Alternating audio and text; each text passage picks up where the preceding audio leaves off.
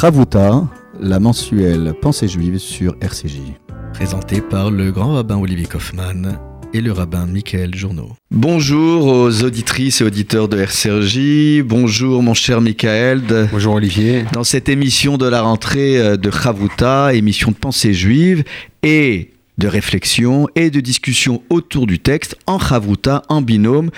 Et dans euh, cette discussion, cette marque loquette, cette controverse qui est là pour faire émerger le sens euh, du texte. Mon cher euh, Michael, nous voulons dédier cette étude en chavruta à la mémoire, Leilou Nishmat, à la mémoire du grand rabbin Yosef Chaim Sitruk qui euh, fut pendant de nombreux mandats grand rabbin de France.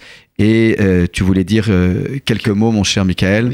Et qui a continué son travail inlassable de rabbin et de grand rabbin pour l'ensemble de la communauté juive de France, mais aussi pour les, pour les juifs du monde entier, qui a fait un travail considérable. C'est très difficile de résumer l'ampleur et la dimension de, de, son enseignement. Simplement, moi, j'aimerais euh, lui dédier euh, cette petite parole de Torah euh, au sujet de son nom. Comme vous le savez, lorsque Rachel a donné naissance à, à son fils aîné Yosef, le texte de la Torah nous explique et nous dit pourquoi Rachel a choisi ce prénom-là pour nommer son fils. Elle lui dit Yosef Hachem Li Ben Acher et que Dieu m'ajoute un autre fils. Alors bien évidemment, les commentateurs s'interrogent, est sommes en droit de nous interroger. Euh, pourquoi, euh, au lieu de que Rachel s'exclame avec joie, avec bonheur et remerciement à l'égard de Dieu, de avoir donné enfin un fils, après, présentement. après, après, présentement, après tant d'années d'attente et de, et, de, et de souffrance. elle se projette déjà sur un autre fils. Elle se projette sur un, un, fils euh, à venir. Et j'ai vu un, très beau commentaire. C'est d'expliquer que, en réalité, Yosef, toute tout, tout, tout au long de sa vie, les commentateurs disent que et en particulier Rachid, il explique que Yosef, tout au long de sa vie, euh, il avait pour mission et pour vocation de diffuser le monothéisme, la, croyance en un Dieu unique. On va le voir tout au long de sa vie, qui est faite de péripéties, d'aventures, euh, euh, des hauts et des bas, dans sa relation avec ses frères, dans sa relation avec le, pharaon d'Égypte, etc., etc. Il met toujours le nom de Dieu en avant. Et Shem Hashem, Bepiv, c'est-à-dire le nom de Dieu, était omniprésent sur les lèvres et dans la bouche de Yosef. et peut-être et, le, commentaire, le commentaire explique Yosef li Hashem ben il faut le comprendre euh, selon euh, le Midrash, selon le sens euh, métaphorique.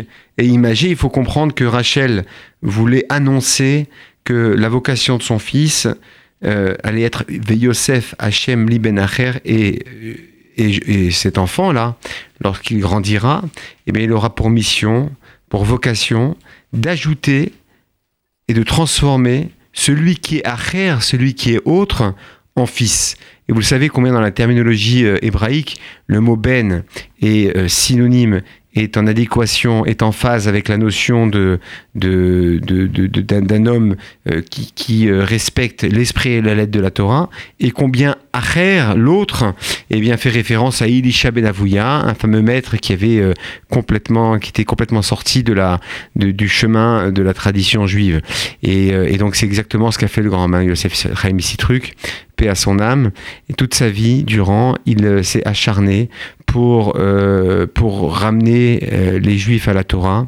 Pour, euh, il a toujours été un homme d'une grande bonté, d'une grande générosité. Et le secret du grand rabbin Yosef Shachraim truc, c'était justement de, de sortir des paroles. Tout le monde a parlé de ses talents d'orateur, mais j'aimerais parler aussi de, de ses talents de cœur. C'est-à-dire que les sages d'Israël nous enseignent, tout ce qui sort du cœur entre dans le cœur. Lorsque vous dites une chose à la fois avec, euh, avec émotion, avec ardeur, avec sincérité, avec amour, eh bien le message, il transperce même les murs les plus épais. Je n'oublie pas, euh, cher Olivier, de rappeler aussi que le grand Massitruc a été un grand rabbin de France exceptionnel, et combien il a fait de, pour pour le rabbinat français, dont moi-même je, je, fais partie justement de l'association des rabbins français, et combien, il, euh, et combien on lui doit. Il a marqué le judaïsme français, marqué pas simplement, simplement dans le sens superficiel, il a marqué, c'est-à-dire qu'il a donné une, un kivoun et une direction. Alors force est de reconnaître que le judaïsme français a pris un tournant. Euh, euh, fondamentale avec le grand rabbin Citruc. Le grand rabbin Citruc a apporté à la communauté euh, un judaïsme décomplexé, lumineux, rayonnant, souriant. Et, il est vrai que euh, le grand rabbin Citruc, fort de son expérience comme adjoint du grand rabbin Wachowski à Strasbourg, s'occupant de la jeunesse, et puis grand rabbin de Marseille, il y avait donc dans son parcours déjà des, les, ferments d'une dynamique et euh, d'une abnégation au service de la communauté euh, qu'on lui a connu euh, tout au long tout au long de sa vie. Et euh, il a formé euh, donc de nombreux élèves. Et nous pensons également à, à, son, épouse, à ses enfants, ses enfants, ses petits à qui nous adressons toute notre affection et notre soutien. Amen. comme tu le sais, Michael, dans quelques minutes sur RCJ sera retransmis en direct les obsèques nationales de Shimon Peretz qui fut ancien président d'État d'Israël, ancien un premier des ministre. un des pères fondateurs de l'État d'Israël. Oui, et, euh, et puis prix Nobel euh, de la paix. Et euh, nous avons donc voulu aussi faire un lien avec notre étude et, et l'événement qui euh, marque l'histoire de l'État d'Israël, l'État juif, et qui, et qui doit là encore nous permettre euh, de, de, réfléchir sur ce lien avec la terre d'Israël. Euh, dans, un livre d'entretien, euh, Shimon Peres euh, raconte qu'il respirait euh, longuement les papiers emballants les oranges arrivées en provenance d'Israël dans cette localité en Pologne de Vichneva. Et c'est ce lien, ce lien avec cette terre qui leur a été tellement lointaine et en même temps si proche, puisque Shimon Peres appartient à cette génération d'hommes et de femmes qui étaient euh, euh, au croisement euh, du Shtetl, le, le, foyer juif d'Europe centrale, et puis euh, le Yishuv, la destination des premiers aliotes, parce qu'il faut toujours rappeler aux gens que le sionisme n'est pas né avec la création de l'État d'Israël. Bien avant, bien, bien avant, et on pense à fait. toutes ces familles qui ont rêvé de s'y installer. On pense aussi à toutes les aides de la, de la famille Rothschild dans, dans certains Yishuvim, où on a pris le temps d'assécher euh, les terres marécageuses et on a fait refleurir euh, le désert. Donc il y, a, il y a bien sûr dans son parcours euh, beaucoup de choses à dire. Nous n'avons pas la prétention dans notre émission de faire l'analyse de son parcours historique, mais on, ce qui est sûr, c'est que nous avons une pensée euh, pour nos frères et sœurs en Israël. Ces grands amoureux d'Israël, voilà. du peuple juif. Et puis, euh, et puis il faut peut-être aussi rappeler que dans sa famille, comme dans bien d'autres familles, euh, le grand-père maternel était chef d'une communauté et il était très religieux. Donc euh, Shimon Peres a, avait entretenu des liens avec le monde euh, religieux et voire même le monde orthodoxe et, et il s'en était rapproché même grâce à son épouse de mémoire bénie.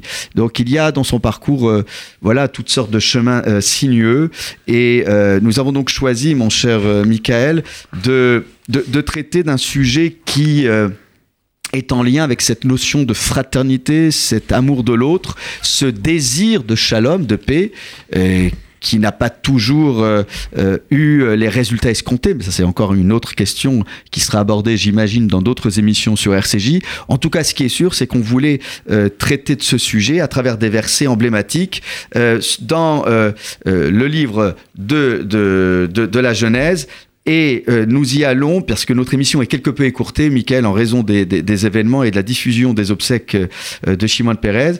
Nous nous retrouvons donc dans le chapitre 37 du livre de la Genèse, euh, au verset 13. Alors pour nos auditeurs, euh, pour nous resituer dans le contexte, euh, c'est la haine qui monte crescendo dans la famille. Euh, le texte biblique utilise plusieurs expressions, la haine, la jalousie, l'envie. On voit que à cause des rêves, euh, des rêves de Joseph qui sont euh, grandioses.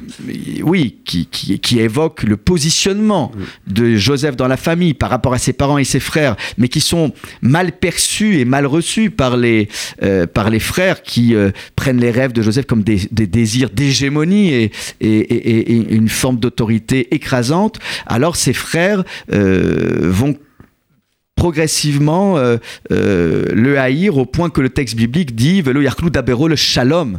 Ils ne peuvent plus se parler en paix possibilité de communication. Et c'est ce shalom-là euh, qui est euh, dans la tête de tous nos frères et sœurs en, Israël. C'est ce shalom-là que nous, dont nous allons, euh, que nous allons traiter dans, dans, dans, dans, cette famille, cette famille dont la cohésion est, est, menacée.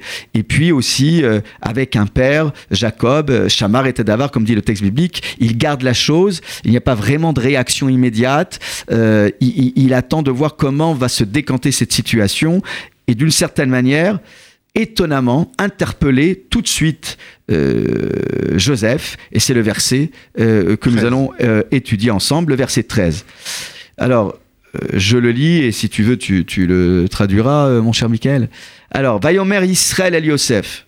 Alors là, Jacob, c'est Israël, hein, c'est son autre nom. Israël, Jacob dit à Joseph Allo achecha roim bishrem. Alors, comment tu le traduirais? Voici. Oui.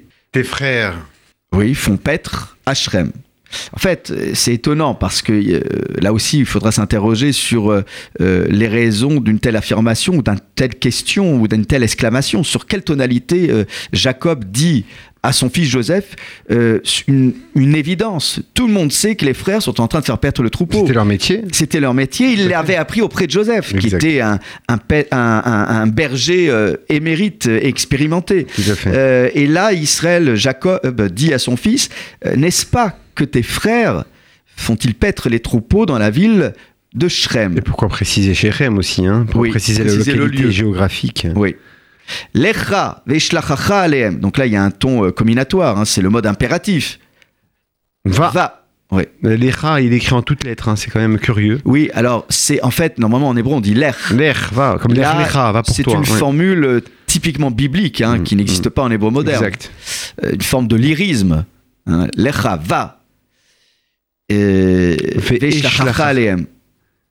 Et je veux, je vais, je vais t'envoyer. Alors c'est étonnant parce que dans la Voilà. traduction de la Bible de Rabbina, il y a écrit je veux t'envoyer. Oui, mais et Je pourquoi- veux t'envoyer en leur direction. Pourquoi préciser cela aussi Va, Oui, lecha, oui, on, on aurait pu se contenter oui, va. de- du va. Pourquoi préciser je veux t'envoyer? Euh, et comme la- si Jacob a, a- a besoin de d'argumenter, et de convaincre Joseph, qui ne serait peut-être pas enclin à Enclin. rejoindre des frères haineux, Qui- qui- remplis qui de haine. Rempli de haine, c'est exact. C'est pour ça, va, Shlechazer, je te missionne. Je te missionne. Je, donne je t'en donne, je donne l'ordre, Oui. je te je missionne te pour, mandate. Oui. pour aller voir tes frères. Oui, j'espère que les auditeurs comprennent bien ce que tu dis là, Michael. Euh, c'est une mission dont tu parles. Tout à fait. Oui. Et personne d'autre aurait pu se substituer à Joseph pour remplir une telle mission? On aurait pu envoyer n'importe qui. Si Jacob veut s'enquérir du bien-être euh, de, de ses enfants, euh, voir où se trouve-t-il, euh, voir comment s'occupe-t-il du troupeau, pourquoi envoyer Joseph dans la gueule du loup alors que Joseph est, est- est- est confronté à une haine grandissante. Bon, on va traiter ça. Et là, la réponse de Joseph est cinglante. Merlo, ineni. Exceptionnel, à tel point que les commentaires disent Ineni, c'est la formule euh, qui traduit euh, la, la conduite de Joseph qui était celle de, qui était empreinte de, de simplicité, de, de- de soumission à l'égard de son père et aussi de zèle. C'est-à-dire que c'est ce que dit Rachid, la shon anava vezrizu. Alors comment tu traduirais ineni? Ineni, me voici. Iné Ani. I- C'est la Voilà. contraction de Iné, voici, Ani, je suis. Hmm. C'est-à-dire, euh, je, je, je, je ne Je réfléchis pas. Je suis là. Je suis présent, mais, mais ça, ça, nécess- ça- ça traduit une certaine, un certain euh, sentiment de courage. Vous voyez, Inéni, Hmm. je me pose pas de questions. Tu me demandes, tu me missionnes, tu me demandes d'aller, j'y vais. Hmm. Sans me poser de questions. Si tu me le demandes, je vais y aller, papa. Et la Bible du rabbinat traduit par je suis prêt. Oui. Donc euh, c'est- vraiment, euh, comme tu le dis, sans se poser de questions. Et, et- et c'est étonnant parce que le- quand on regarde la, la construction du verset, hein, et, et les, les auditeurs euh, se plongeront euh, dans, dans, euh, dans le texte ou en français ou en hébreu, c'est qu'en Hein. fait il y a un déséquilibre. C'est-à-dire que Jacob euh, ne se contente pas de dire juste je vais, il dit je vais t'envoyer, il dit n'est-ce pas que tes frères sont-ils en train de Oui, faire Donc, il, il, il déploie sa pensée. Déploie- alors que Joseph ne cherche pas à discuter les arguments. Inéni. Ah, inéni, me voici. Et, et- et d'ailleurs, c'est ce que dit Rashi, Nisdarez les mitzvot Alors, à vivre. Nisdarez les mitzvot à vivre. pas n'importe qui. Ve'afalpi shayayodea be'echav shusinoto. C'est Oui. ça, en vérité. Traduction, traduction. Traduction, c'est-à-dire qu'il s'est empressé d'accomplir l'ordre de son père, bien qu'il savait que ses frères le détestaient profondément. Alors attends, Rachi est en train de nous dire deux mots-clés. Hmm. Modestie et Hmm. empressement. Oui. Oui, empressement parce que c'est un seul mot, mais d'où Rashi, c'est ça. hein. Oui, Euh, alors. Mais c'est pour ça. Alors, Il- empre- il- non, il se empressement, résout- voilà, non, empressement, je comprends. Voilà. Mais modestie. Mais Anava. Alors, Michael non, parce qu'on on a toujours l'impression que Rachi euh, est d'une simplicité, euh, euh, mais, mais là, Rachi nous fait un commentaire euh, lapidaire, hein, puisque en fait il y a un point et après il y a, il y a- et là il nous explique donc du coup que euh, il est empressé, c'est ça, hein, pour, pour, pour respecter euh, l'un des commandements les plus importants, l'obéissance à son père. En dépit du fait, dit Rachi, qu'il est, qu'il est conscient, qu'il est conscient de la haine des frères. J'ai compris. Non mais juste, attendez, Oui, juste, je te oui. pose la question. Oui. Rachi nous explique l'empressement, Oui. mais il ne n'explique pas, il ne justifie pas l'emploi du mot anava, modestie. Non, mais ce qui est intéressant, mon cher Olivier, c'est que inéni, je te l'ai dit, c'est la contraction de deux mots. C'est comme si qu'il avalait ces mots. Il était, c'est ça, c'est pour ça que Rachi dit risout. Inéni, c'est, c'est, un, c'est un mot qui forme normalement deux mots. Ça traduit cette idée-là d'empressement. Il parle très vite, il avale les mots. Inéni. Inéani, au lieu de dire iné-ani, il Ah, dit inéni. alors explique Donc c'est zrizout. Non, mais il faut que les auditeurs comprennent. La zrizout, l'empressement, Oui. faut- il faut qu'on soit clair parce Oui. que, que tout le monde comprenne. Euh, mon cher Michael, c'est très important parce que si on se comprend, certes, mais il faut que tout le monde nous comprenne sur les ondes. C'est l'objectif. c'est notre- l'objectif de notre émission, de mon cher Michael. émission, bien sûr, Alors oui, Cher Olivier. et donc, euh, ce qui est très important, c'est que ce que tu nous dis là, c'est que Rachi nous explique l'empressement. Hum. Il nous explique que Jacques Joseph veut respecter son père, donc sans discussion, Hum. je suis prêt. Mais ce que Rachi ne dit pas, ce que tu viens de rajouter est fondamental, c'est que inéni étant la contraction de de, iné ani, le ani c'est moi, Oui. moi je, Oui. et donc en fait, Il a, il oui, il efface avale, son il ego. contracte, Il efface son ego. oui, Il efface son, son moi. face à l'ordre paternel. Et c'est la contraction donc de ces deux mots. Il y a, il y a l'idée de, à la fois de Anava, c'est-à-dire qu'il s'efface complètement. Oui, non, mais restons sur le hani. C'est la contraction euh, de, de- du hani. Le hani n'est plus présent dans le ineni. Il reste juste le, le i. Oui, D'accord. Donc ça veut dire qu'il y a. C'est une sorte de, de- contraction de, soi. de soi. D'effacement de soi. Oui. Et, et- et donc là, il, il se, il, se, il se rétracte. il se rétracte. Il se fait tout petit. Tout petit pour lui, laisser place à son lui qui était au centre des rêves. C'est ça qui est incroyable. Les rêves de, où il se voyait roi. Où il se voyait, ouais, tout le monde se prosternait devant lui. Tout à fait. Donc c'est- important, c'est là on est à un tournant, Mhm. un tournant de positionnement de Joseph. Joseph, là, n'est pas celui qu'on imagine. Exactement. Hein, le juif dominateur, le juif qui sait tout. Oui. le ju- Non. Oui, et, et- et la deuxième chose, mon, euh, mon cher Olivier, ça n'a pas été échappé. C'est pour ça que Rachi, je trouve ça exceptionnel, c'est qu'il Oui. a vu dans le mot inéni ces deux valeurs-là euh, qui ont caractérisé le, le comportement de Yosef et la réaction de Yosef en Mm. disant inéni. C'est à la fois un avas, c'est dans le sens où c'est quoi un homme humble? C'est qu'il accepte l'ordre, son père lui, demande de- de- d'agir de, la sorte, il s'exécute sans poser de questions, sans réfléchir, sans dire mais, mais il me déteste, mais, mais, mais c'est me, me mettre en, en danger. Et la zrizou, c'est-à-dire dans le sens où,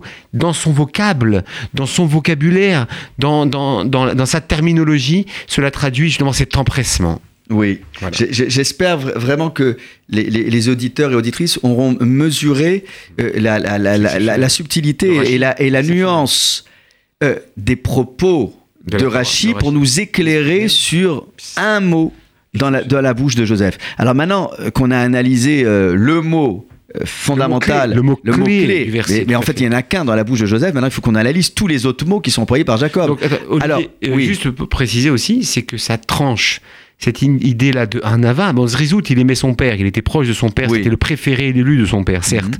Mais cette notion de Anava, c'est tout nouveau. oui, Parce que Yosef, c'est ce que je- voilà, que justement, c'est ce que dis. orgueilleux. Oui, mais c'est important. Il, était- il avait toujours mais c'est une important qu'on se réapproprie. Oui, mais c'est important qu'on se réapproprie cette idée. Je, hein, Voilà. je le disais il y a Voilà. encore quelques instants. Mm, mm, mm. C'est que que le juif soit empressé, je dirais qu'aujourd'hui, c'est normal. Mm. Euh, et encore plus en Israël. Parce que si nous n'étions pas pressés, ça fait bien longtemps qu'on serait plus sur terre. Mm. C'est-à-dire que le peuple juif est le peuple de la mesure du temps et de l'espace. Et il sait que le temps est compté. Et que chaque mesure, chaque minute, il faut savoir la, la- la savourer et l'exploiter. Mais là, le tournant, c'est que un juif est toujours, et souvent, pas toujours, est souvent perçu comme quelqu'un sûr de lui, dominateur. Et, et il est important de, de montrer que dans notre communauté, il y a des hommes et des femmes qui, en silence, font un travail exceptionnel. Exceptionnel. Dans le monde de l'étude, dans le monde de l'action communautaire, Associatif, dans le milieu associatif, voilà, dans le milieu associatif. hospitalier, Voilà. pour les Et personnes ce âgées. sont bien ces sûr. personnes-là Il faudrait qui leur doivent rendre hommage en cette veille de fête, en particulier les aumôneries israéliennes des hôpitaux qui font un travail fondamental euh, en termes de solidarité, tous les de fraternité bénévoles. à l'égard et des Tout à bénévoles fait. Et, et, du corps médical. et on souhaite, euh, donc on, peut le faire maintenant déjà, on oui. souhaite Shana Tova, ou Metuka, une année bonne et, Et douce, douce. Ouais. meilleure que celle que nous avons traversée Amen, amen. avec tous les événements malheureux. Amen. Mais nous pensons tout particulièrement, tu as raison de le souligner, Oui. à toutes les personnes euh, qui passeront les fêtes de Rosh Hashanah euh, de isolées, de dans le milieu hospitalier, avec euh, la présence bienveillante de tous les visiteurs bénévoles Et et, des aumôniers Et visiteuses. et, Les aumôniers et aumônières. hein. Vous, avez- fait. vous avez une aumônière, je Oui, crois, hein, plusieurs, vous, euh, plusieurs. plusieurs, oui.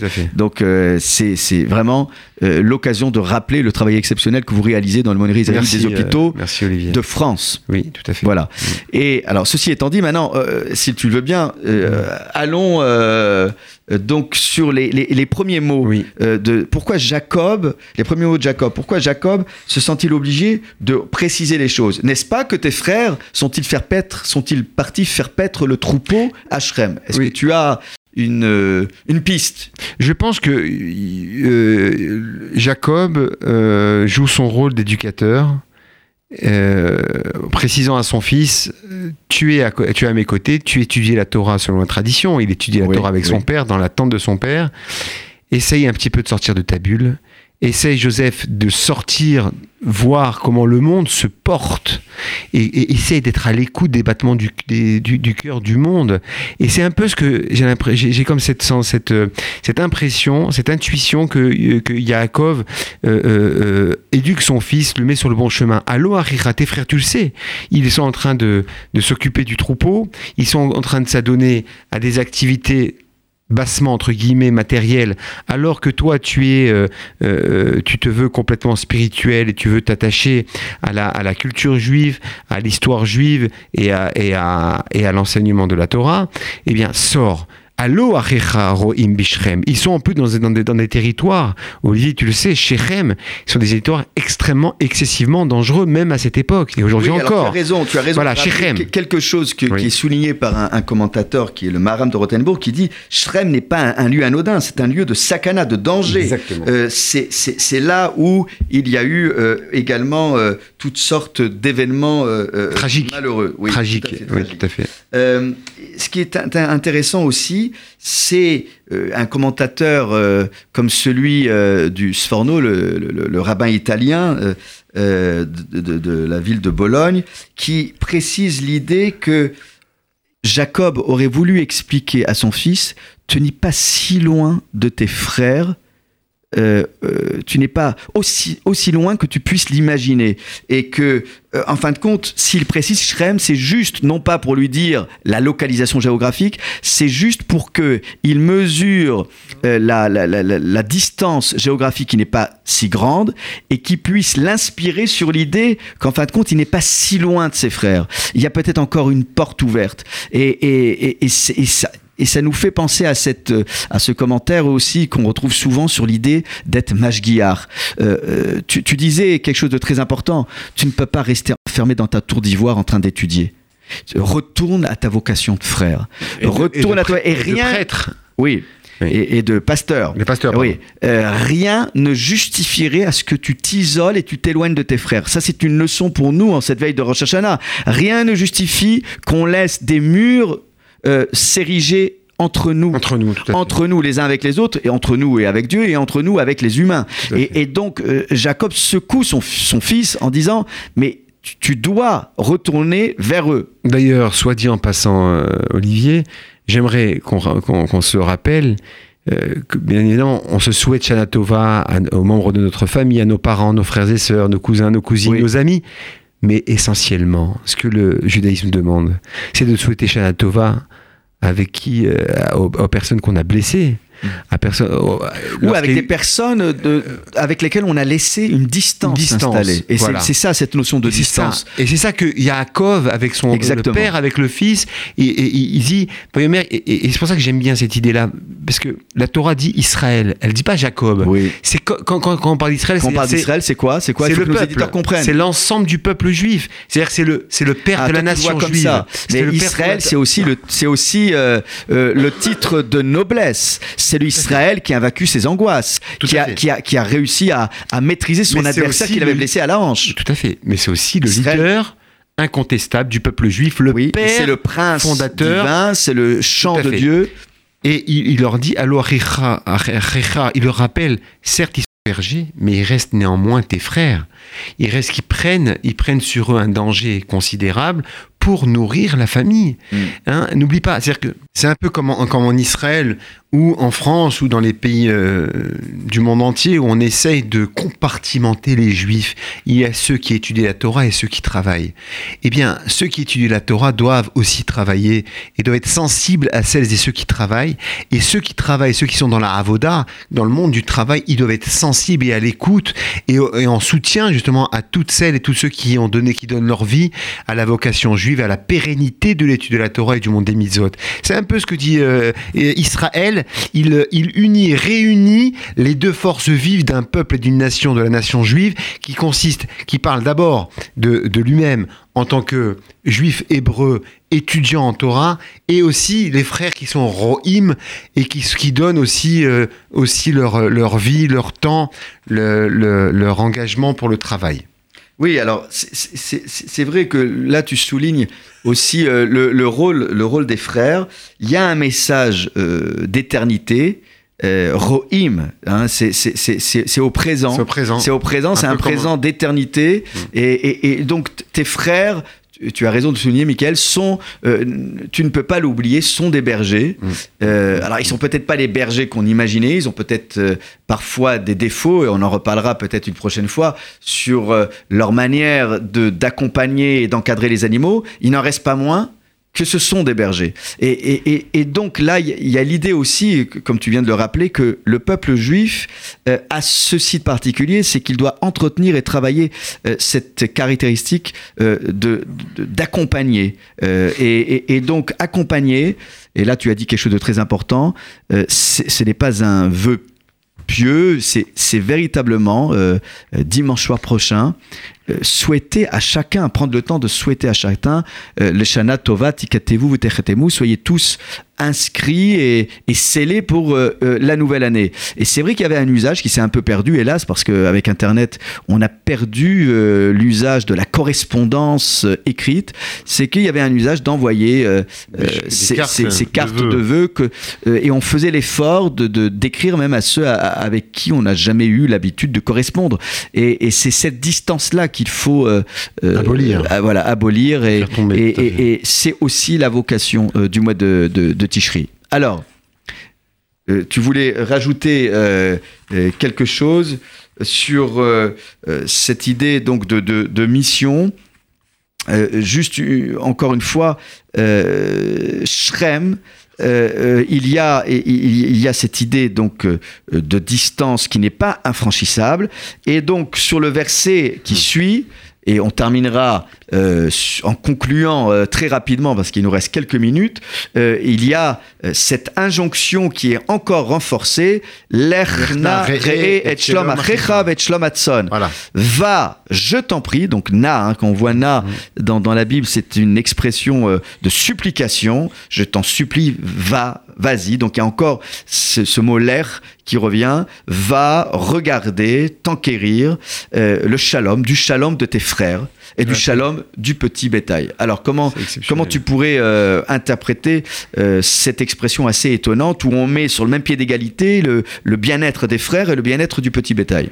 C'est-à-dire que c'est très important. C'est-à-dire qu'il ne s'agit pas de, faire un effort en termes de, fraternité ou de solidarité simplement avec des êtres vivants, avec les personnes que nous aimons ou que nous, apprécions moins, mais aussi ce que, ce Jacob voulait, voulait transmettre comme message à Joseph, c'est même les biens de tes frères.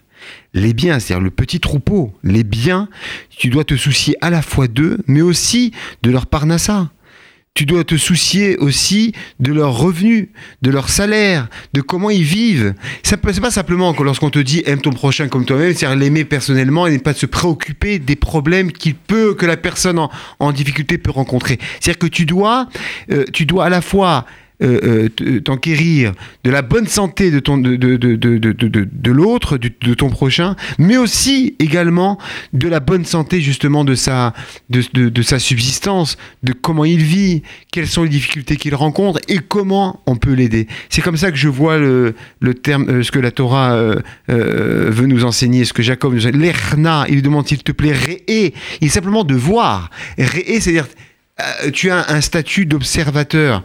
Observe chez l'homme Achecha que tes enfants, que tes frères, eh bien, euh, vivent en paix. C'est-à-dire qu'ils ils travaillent euh, de façon en, sécurité.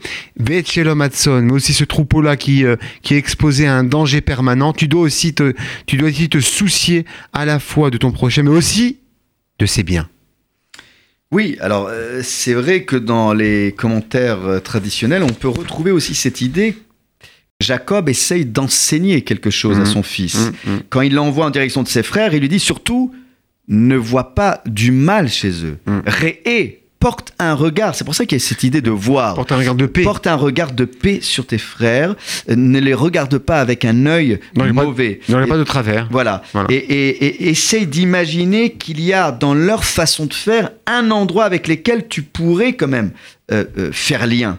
Euh, et, même si tu as la conviction qu'ils ne sont pas du tout disposés à cela, il faut euh, avec eux imaginer euh, un travail euh, en commun. ils forment, ils forment les, douze tribus d'Israël, ils forment l'Assemblée d'Israël avec ses différences, ses composantes parfois antagonistes, mais rien, rien ne justifierait que tu ne sois pas à la recherche de, de la de la fabrication d'une harmonie. Et, cette harmonie, euh, euh, c'est la base pour pouvoir prétendre parler à Dieu. Comment pour Dieu pourrait s'installer dans une famille où on se regarde de cette manière, où on ne se parle pas? Et c'est et, c'est peut-être pour cela aussi, disent certains commentaires, qu'il euh, il y a cette idée aussi du shalom atson, le, bien-être, la paix du petit bétail. C'est-à-dire qu'il faut que tu puisses mesurer aussi combien la paix a pu s'installer chez les animaux parce que précisément tes frères ont quand même des qualités de berger. Euh, alors maintenant après, c'est vrai qu'il y a des commentaires qui euh, euh, qui insistent sur la manière parfois un peu cruelle des frères de Joseph. manière un peu cruelle de s'occuper de ces de, de, ces animaux. En tout cas, ce qui est beau, c'est que la Vodat Hashem, le service, le service divin, le service divin, ce n'est pas juste s'occuper des choses divines, c'est s'occuper des choses basiques. Et ce que disait le grand Massitruc, euh, faire des grandes choses, c'est pas faire des grandes choses, c'est de rendre grandes les choses qui sont, même les choses qui sont petites. Et euh, effectivement, tout le livre, comme tu le sais, euh, Olivier, tout le livre de, de, la jeunesse, du Bereshit, nous parle, euh, nous invite à réfléchir sur les relations humaines et familiales dans notre rapport à l'autre. Hein, c'est dans, dans, ce livre-là qu'on voit que Caïn tue Abel et, et le récit de la Torah se poursuit avec de nombreuses difficultés qui relient les frères on trouve une succession de tromperies, euh, euh, de jalousie, de rivalité. Et bien évidemment, on peut s'interroger, là, on s'est interrogé sur la relation entre Yosef et ses frères, mais aussi on peut s'interroger entre Ishmaël et Yitzhak, entre Yaakov et Esav, et, etc. etc. C'est comme si toutes ces péripéties avaient pour finalité de montrer que, en fin de compte, l'humanité, pour atteindre le bien, devait résoudre euh, la question primordiale de la fraternité. Et tu le sais, il faut attendre simplement le second livre de la Torah dans Shemot pour rencontrer des frères qui s'aiment et qui se respectent. C'est Moshe Alors, c'est sur cette euh, note d'amour et de fraternité que nous allons laisser euh, nos auditeurs euh, sur RCJ en leur souhaitant encore une fois Shana Tova. En, et puis en ayant une pensée encore pour nos frères et sœurs, puisque dans quelques instants, Shimon Peres sera entouré des siens, en présence Et des également de monde. de personnalités euh, euh, du monde entier. Et euh, cet homme qui était un amoureux de la littérature, il faut aussi le dire, un amoureux de l'éducation et de la transmission, eh bien, c'est cet homme-là euh, à qui aussi nous rendons hommage. Hommage. Euh, Shana Tova, Tova. à tous et toutes. Et mon cher Michael, euh, j'espère te revoir pour la nouvelle année dans une prochaine émission Amen. de Chavruta. Shana Tova, Olivier, je te souhaite le meilleur, ce qui est de plus beau dans le monde, à toi et à l'ensemble de nos éditeurs. La paix dans le monde, la paix en Israël, la paix dans notre communauté. Voilà. Amen. Merci, merci à tous et toutes. Shana, Shana Tova. Chavruta, la mensuelle Pensée juive sur RCJ. Présenté par le grand rabbin Olivier Kaufmann et le rabbin Michael Journeau.